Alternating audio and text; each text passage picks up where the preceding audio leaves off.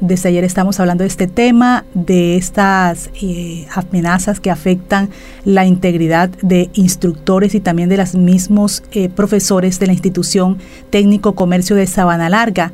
Eh, los instructores, por supuesto, el SENA ha salido a hablar y respaldar a sus trabajadores que van a servirle a la comunidad, como hacen también los docentes de esta institución que recibieron las últimas horas un panfleto amenazante pidiendo eh, lo que estaba ocurriendo en el Departamento del Atlántico, ese tema de extorsión, ese tema de, de la delincuencia que está desbordada y que afecta a todos los sectores de la ciudadanía. A esta hora, la directora del SENA, Jacqueline Rojas, hablamos con ella para preguntarle, la policía finalmente se hizo un consejo de seguridad, se reunieron con la policía, cuáles fueron esos acuerdos, doctor Yacalín, y qué dicen sus instructores de ir al lugar de trabajo. Buenos días. Buenos días, Jenny. Un abrazo, Valde, por supuesto, a los oyentes. Pues precisamente ayer nos enteramos a través de la institución educativa de los panfletos extorsivos, supuestamente provenientes de los costeños.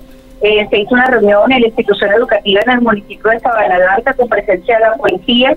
Ahí manifestaron que iba a iniciar todas las acciones y la ruta investigación, eh, pues no solamente este panfleto iba dirigido a instructores de cena, realmente a la rectora, coordinadores, maestros, eh, muy preocupante, la verdad, independientemente que se trate de un panfleto de este grupo o cualquier otro, pues, pues escena provisionalmente pues ha decidido continuar la formación mediada por la tecnología, por las TIC, eh, por las plataformas digitales, confiamos en que la policía, de la mano de la alcaldía y todas las instituciones pues garanticen la seguridad de los profesores instructores que acompañen a esta institución. Nosotros como SENA tenemos presencia hace muchos años en ese colegio porque a través del programa de articulación con la media ayudamos a los aprendices que son estudiantes de grado 10 y 11 a que además de recibir un diploma de bachiller puedan ser técnicos laborales.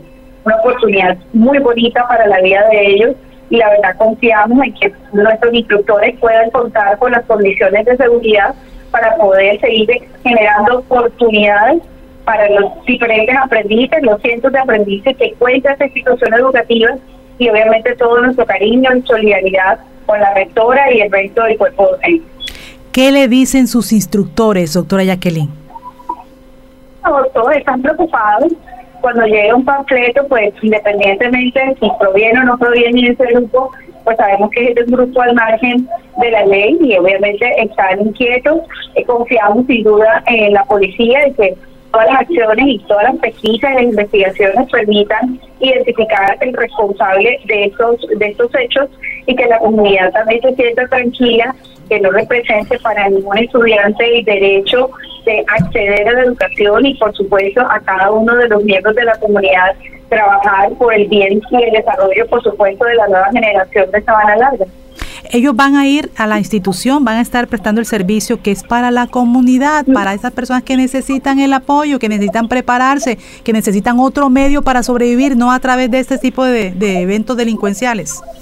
Así es, así es, Miguel. Entonces van a estar ahí. Bueno, doctora Jacqueline Rojas, toda la solidaridad, como siempre, para todo este sector de educación que es lo más importante en el país. Aprender, enseñar, eh, eh, tratar de salir con los recursos que, que es lo que uno tiene más cercano, que es la educación, para poder uno salir adelante en la vida. Y a eso también se lo va a cortar a las personas. Ahí sí la cosa cambia y se pone más difícil eh, el poder en este país eh, salir adelante con todas las metas que tienen las personas.